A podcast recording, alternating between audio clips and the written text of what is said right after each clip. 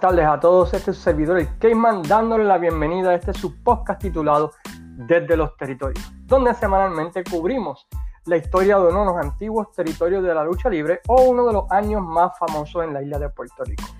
Esta semana tenemos un podcast un poco diferente, ya que vamos a estar hablando de algunos luchadores que participaron en la era de los territorios y algunos casos legales o problemas legales, legales perdón, que ellos tuvieron durante su carrera luchística. Así que vamos a estar hablando de cosas de corte, cosas de policía, fuera de ring, ¿verdad? Algo diferente. Y se debe que esta pasada dos semanas en el trabajo me han dado la como si le debiera dinero a alguien. Y la realidad es que no he podido tener mucho tiempo de hacer el research que yo pienso debe hacerse para los tipos de podcast, ¿verdad? Que tienen que ver con las historias de los antiguos territorios.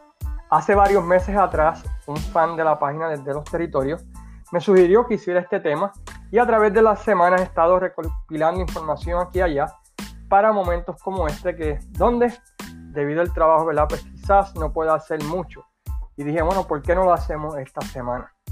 Pero antes de comenzar el podcast de esta semana, queremos agradecer a las siguientes páginas por compartir y darle share al podcast, entre ellas la empresa número uno del centro de la Florida, Pride of Wrestling, empresa número uno independiente, con eh, Robbie John Medina, a quien agradecemos siempre su apoyo a este podcast, a la página Wrestling Dome, a la página desde los territorios, y invitamos a todos a que vayan allá, le den like a su página, vayan a Instagram, le den like a Pride of Wrestling, vayan a su canal de YouTube para que vean más luchas de la empresa, porque realmente Pride of Wrestling en el 2021 se va a quedar con toda la Florida por la calidad de su lucha, su presentación y sus buenas historias.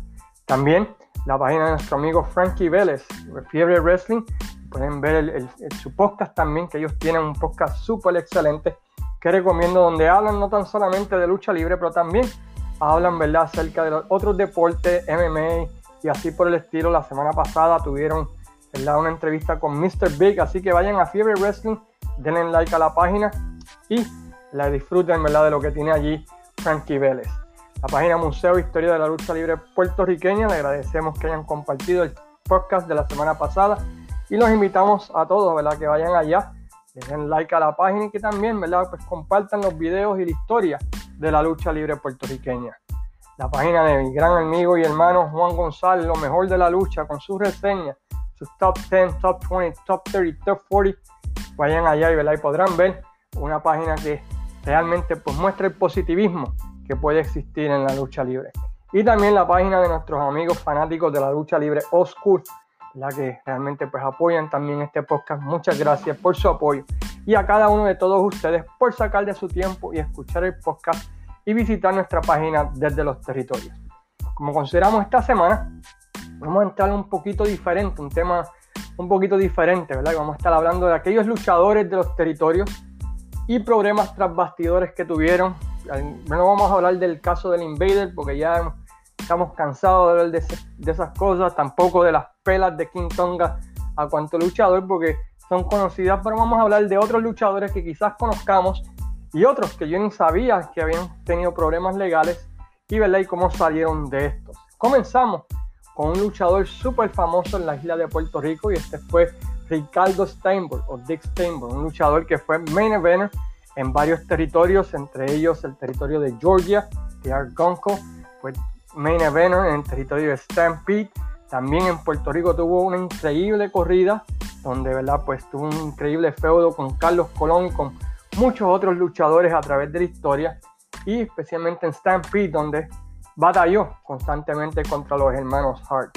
Tristemente, ese es un luchador que su carrera pudo haber sido aún mucho más, pero lamentablemente debido a su reputación tras bastidores, muchos territorios prefirieron no utilizarlos y muchos territorios, por decirlo así, lo banearon de que trabajara en su territorio. ¿Cuál era el problema que tenía? Bueno, pues que Dick Steinberg era famoso por robar el dinero de los muchachos en los vestidores. Si dejaba el dinero mal puesto, pues la reputación del tipo era que se lo llevaba y te quedabas tú sin dinero. Y en muchas ocasiones ocurrió eso, donde luchadores cobraban, iban a sus luchas o pasaba algo y cuando regresaban al camerino no estaba el dinero y usualmente era Dick Steinberg quien se lo había llevado. Muchos luchadores, debido a que Dick Steinberg era un luchador legítimo que podía defenderse, ¿verdad? Pues se quedaban sin su dinero por esa semana o por temor de que muchas veces Dick Steinberg, pues inclusive era el booker de algunos de estos territorios. El libro de Kid Hart tira contra el piso a Dick Steinberg por estos problemas y menciona, ¿verdad?, que eh, tuvieron que sacarlo de Calgary porque habían varios luchadores que querían matarlo debido a que les había robado su dinero. Esto le costó a Dick Steinberg muchas ofertas de trabajo en muchos sitios y ¿verdad? le costó la oportunidad quizás de inclusive llegar a lo que son las empresas más grandes de la lucha libre. Si queremos que Dick Steinberg, aunque tuvo una increíble corrida, pues era famoso, ¿verdad? Por dejar a los muchachos del camerino pues sin dinero. El segundo luchador que estaremos hablando lo es otro conocido en la isla, Billy Joe Travis, quien tuvo una exitosa carrera en los territorios del sur de los Estados Unidos, especialmente lo que fue World Class, United States Wrestling Association o Memphis, como quieran llamarle, y es conocido en la isla por su famoso feudo tanto en la World Wrestling Council como en la American Wrestling Federation con Hugo Sabinovich, ¿verdad? El ángulo famoso en 1991 y 1992. Billy Joe Travis tiene la fama de ser el único luchador que fue arrestado en vivo en televisión nacional, bueno, no nacional, pero en televisión de todo el estado de Tennessee y la ciudad de Memphis. Él se encontraba teniendo problemas en el territorio de Memphis con su ex esposa debido a que no estaba pagando su cheque de manutención y su esposa, sabiendo que estaba grabando el programa de televisión de esa semana, le llama a la policía y le dice, mira, el tipo me debe tanto y se encuentra ahora mismo en, el estudio de televisión de Memphis TV. Durante una promo aparece la policía en la grabación y en el aire mientras está cortando una promo los policías lo arrestan y lo meten preso. Lo interesante de esto es que en vez de editarlo del programa, Jerry Lawler lo utiliza para vender eh, el ángulo de esa semana y de esa manera pues tratar de sacarle dinero a la situación. Gracias a Jerry Jarrett, ¿verdad? Y, gracias a, a Lawler, perdón, pues pudo salir de la prisión y pagar, ponerse al día con los cheques de manutención. Pero se imaginan eso, tú estás cortando una promo en televisión y de repente aparece la policía para arrestarte legítimamente en televisión.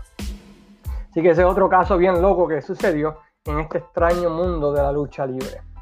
Otro caso interesante tiene que ver con la familia Mulligan, compuesta de Blackjack Mulligan, Kendo y Barry Windham.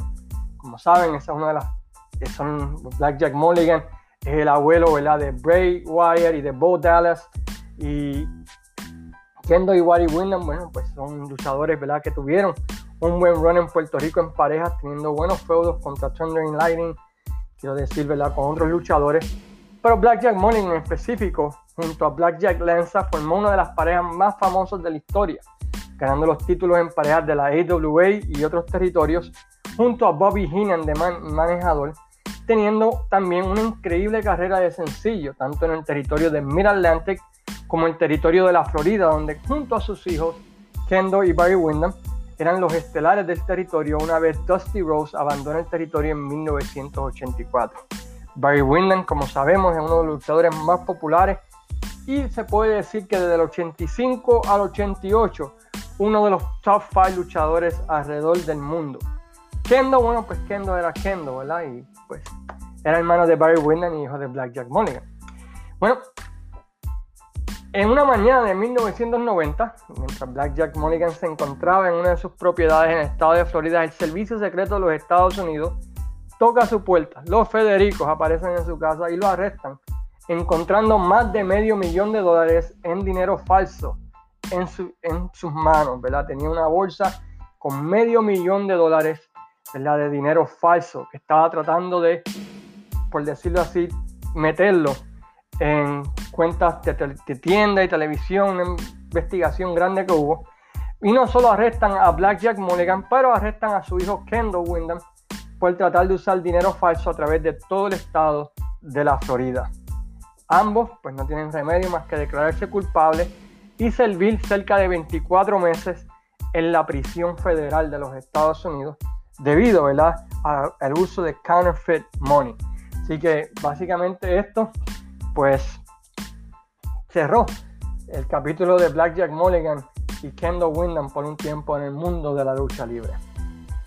Muchos conocemos a Art Bart, era miembro de uno de los parejas más famosas de los, del principio de los 90, los gringos locos, junto a nada más y nada menos que Latino Hit Eddie Guerrero. Era también uno de los luchadores más prometedores, tenía toda la habilidad en el ring, era un buen luchador, tenía buena promo, sabía comportarse como rudo, tenía la habilidad de ganarse el odio de la fanaticada, luchaba bien y tenía ese it que muchos luchadores lamentablemente no tenían. Lamentablemente en 1989, mientras se encontraba trabajando para el territorio de Portland o Pacific Northwest, Bart se encontró en el lado equivocado de la ley cuando luego de una lucha en un house show se llevó una muchacha de 19 años en el camerino y aunque al principio había dicho que había sido por consentimiento mutuo, luego aceptó que la había violado y se tuvo que declarar culpable teniendo que servir dos años de probatoria y básicamente cerrando las puertas de su carrera en los Estados Unidos. Ninguna federación lo quería tocar. La WCW trató, ¿verdad? Cuando trayéndolo con un personaje llamado Beetlejuice, basado en la película, pero una vez se enteraron de su de que se había declarado culpable de violación, pues básicamente reincidieron en su oferta de contrato y básicamente dejaron de usarlo. Esto llevó a que Art Bart tuviese que dejar los Estados Unidos e irse a México, donde como conocemos, conoció o alcanzó su fama junto a Eddie Guerrero, formando la pareja de los gringos locos, teniendo una de las mejores luchas en parejas de todos los tiempos, ¿verdad? Contra el hijo del santo y octagón de cabelleras contra máscara.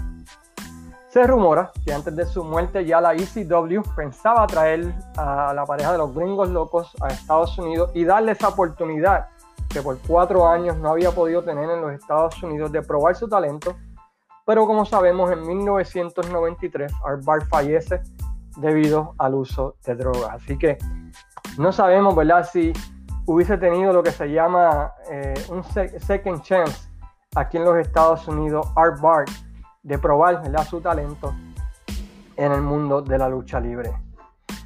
Otro luchador que se metió en problemas legales que conocimos en la isla, especialmente fue Dick Slater, uno de los luchadores más famosos en los años 70 y principios de los 80, especialmente en los territorios como Jim Crockett, donde es recordado por el famoso historia donde él traiciona y le rompe el cuello a Ric Flair en 1983 y junto a Bob Orton.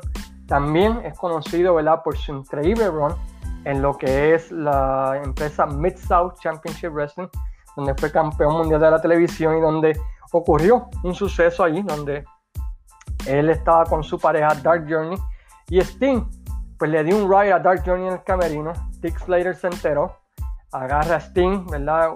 Y le da una paliza y le mete la cabeza en el toilet Sting, ¿verdad? Donde le dice, si te veo otra vez hablar, tan siquiera mirando Dark Journey te voy a, te voy a acabar de matar. Bueno, pues Dick Slater en los 90 llegó a luchar aquí en Puerto Rico, gracias a Dick Murdoch que hizo pareja, ¿verdad? Contra Dick Murdoch, contra el Invader y Carlos Colón.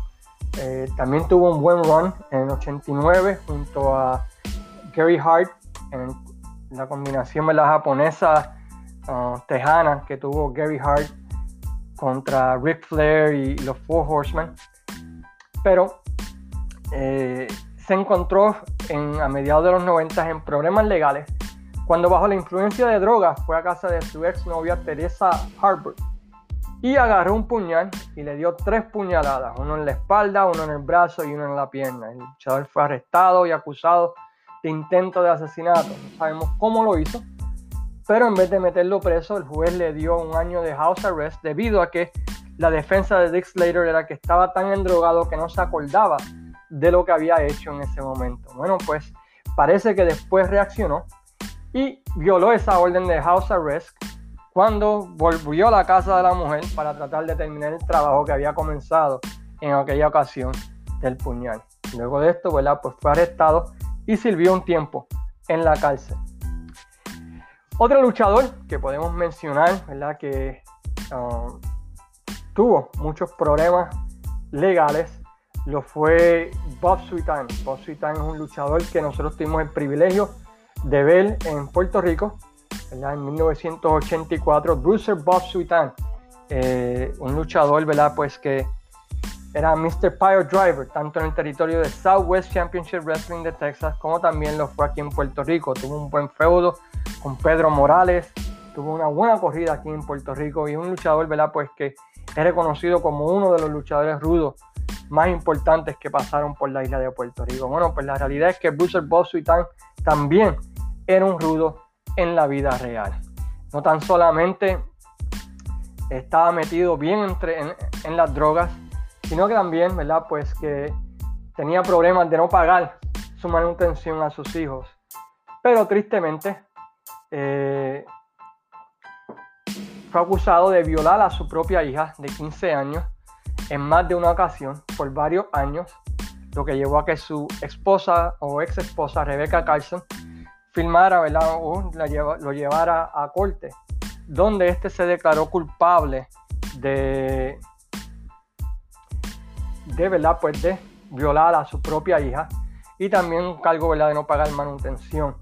Eh, luego de estar seis meses arrestado, Suitán pues, se declara culpable de esto y luego de eso pues, pues tenía que mantenerse, formó parte de un programa donde tenía que mantenerse en contacto con las autoridades, permanecer alejado de menores de edad y continuar pagando sus cheques de manutención.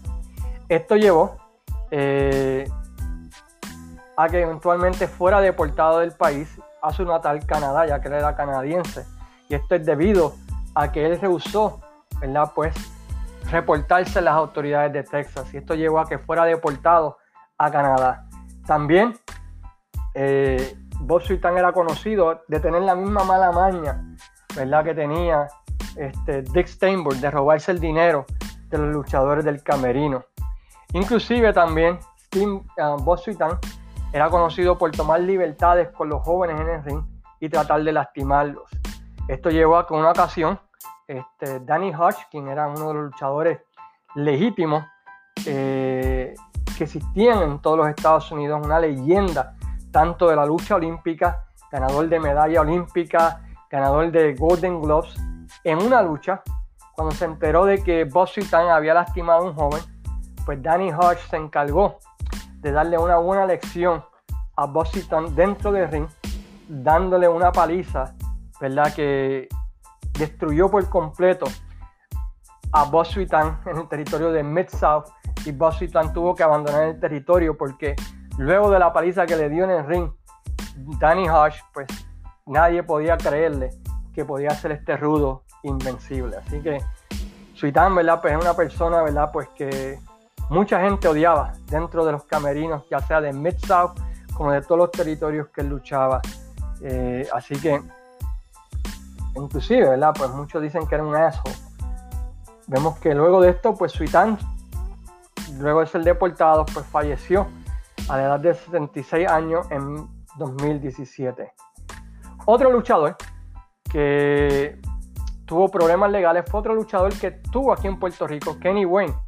Eh, él, tú creo que vino a Puerto Rico junto con Eddie Gilbert a mediados de los 90 y él fue un, luchador conocido como un luchador en pareja junto con Danny Davis, el dueño original de Ohio Valley Wrestling junto con Jim Cornette y lucharon bajo la pareja de los Nightmares en el territorio de Continental Wrestling. No estoy seguro, pero creo que los Nightmares llegaron a luchar en Puerto Rico también. Bueno, pues él se tuvo que declarar, ¿verdad? Este, culpable de pornografía infantil y tuvo que declararse, ¿verdad? Y registrarse como un sexual predator o una persona que lamentablemente, ¿verdad? Pues abusaba de menores de edad y eso pues básicamente le costó cualquier oportunidad de llegar a ser eh, trabajar tras bastidores como mucha gente pensaba que iba a lograr tener. Eh, tiene que pagar, bueno, el tipo hizo un montón de barbaridades, ¿verdad? Con este, muchas jovencitas de menores de edad y eso pues lamentablemente pues da mucha pena. Seguimos, ¿verdad? Con luchadores que tenían problemas con gente de menor edad. Y uno de ellos, pues, lo fue Rocky Johnson. Rocky Johnson, conocido como el papá de The Rock, un luchador que realmente, pues, fue una leyenda en los estados del sur de los Estados Unidos. El tipo abrió barreras, el tipo fue main eventer en muchos territorios, el tipo Fue uno de los mejores luchadores en la década de los 70, principios de los 80. Formó parte junto a Tony Atlas de la primera pareja afroamericana en ganar los títulos mundiales en parejas de la WWE. Bueno, también lamentablemente pues Rocky Johnson tuvo problemas por su amor a las chicas menores de edad en el estado de Florida, donde en una ocasión ¿verdad? Pues fue acusado de pedirle a una nena de 12 años que jugara strip poker con él, que el póker que si perdía te desnudaba, y en muchas ocasiones fue eh, acusado, ¿verdad? Y eso le costó su trabajo como, ¿verdad? Este, como, ¿cuál es la palabra? Su trabajo en la ciudad de Florida, de, en una ciudades de la Florida, por estar, ¿verdad? Pues testeando, sexting con menores de edad, pidiendo a las menores de edad que tuviesen sexo con él y así por el estilo. Y, ¿verdad? Pues este, en una ocasión, pues se alega ya que estaba recibiendo sexo oral de una menor de 16 años. Así que Rocky Johnson, ¿verdad? Pues el papá de The Rock, pues también tuvo sus problemas legales. Uno que me sorprendió mucho, que fue acusado de, de todos estos problemas, lo fue Mr. Wrestling 2. Mr. Wrestling 2 es un luchador súper famoso desde los 60 hasta su retiro en el 85 y era una estrella increíble en los territorios del sur, especialmente el territorio de Atlanta, el territorio de Georgia, bueno, el territorio de Mid-South, el territorio de Continental, el territorio de Florida. El tipo realmente era un main event y uno de los mejores luchadores que existieron de la década de los 60 hasta su retiro en el 84. Es más famoso por su historia junto a Magnum TA, que luego ¿verdad? Pues lo utilizó el Invader con Al Pérez donde él entrenó un luchador, donde él entrenaba y el luchador, ¿verdad? Y así por el estilo. Pero anyway, Mr. Wrestling 2, que inclusive era el luchador favorito de Jimmy Carter y su mamá, el presidente de los Estados Unidos, fue acusado a la edad de 15 años, ah, perdón, cuando él tenía 18 años, de violar a una niña de 15 años junto a otro grupo, lo que se llama un gang rape, a una muchacha de 15 años en Hawái, donde él pues confesó que había sido partícipe ¿verdad? de esa violación a esa niña de 15 años y por el resto de su vida, pues él tuvo que registrarse como sex offender. Y es una de las razones, mientras yo hacía el research, por las cuales él nunca luchó en ningún territorio del norte. Él se quedó en los territorios del sur porque en la mayoría de los territorios del sur la edad de consentimiento era de 14 años para arriba. Y dice la fama, ¿verdad? Pues que él pues, le gustaba pasar mucho de su tiempo con niñas menores de edad. Así que esto es una mirada, ¿verdad? Pues a, varias figuras de la lucha libre y sus problemas legales fuera de ring. Podemos hablar de otros como Buck Sun, Hard Hardbody Harrison y muchos otros, pero algo diferente en el podcast. Eh, no sé si suena medio sensacionalista, pero pensé, debido a la sugerencia de uno de los personas ¿verdad? Que, que sigue la página de los territorios, que habláramos de este tema, ¿verdad? Porque él quiso hablar de este tema luego de que sucedió lo de Joey Ryan y, otras cosas por el estilo. El deporte de la lucha libre, a pesar de lo grandioso y bello que es, pues lamentablemente tiene su lado oscuro, ¿verdad? Que hemos visto en series como Dark Side of the Ring y en muchas otras cosas. La semana que viene, tanto Luis Gómez como yo vamos a regresar con un podcast especial. Eh, que creo que va a salir un día antes, el miércoles, debido a que voy a estar de vacaciones junto con mi señora. Vamos a estar celebrando nuestro aniversario, así que vamos a estar fuera de circulación, ¿verdad? Por un tiempito. Pero mientras tanto, nos invitamos a que sigan apoyando desde los territorios. Agradecemos todos los likes, todos los follows, todo lo que hacen por hacer desde los territorios una de las mejores páginas, según he escuchado, por mucha gente, inclusive otros reporteros y otras personas del internet y de la lucha libre, ¿verdad? Que nos han dado, ¿verdad? Pues este, esas maravillosas palabras que agradecemos de todo corazón. Mientras tanto, esperamos que hayan disfrutado de este eh, podcast de esta semana y los dejamos, como siempre decimos, con sayonara amigos. Cuídense y que tengan buena salud.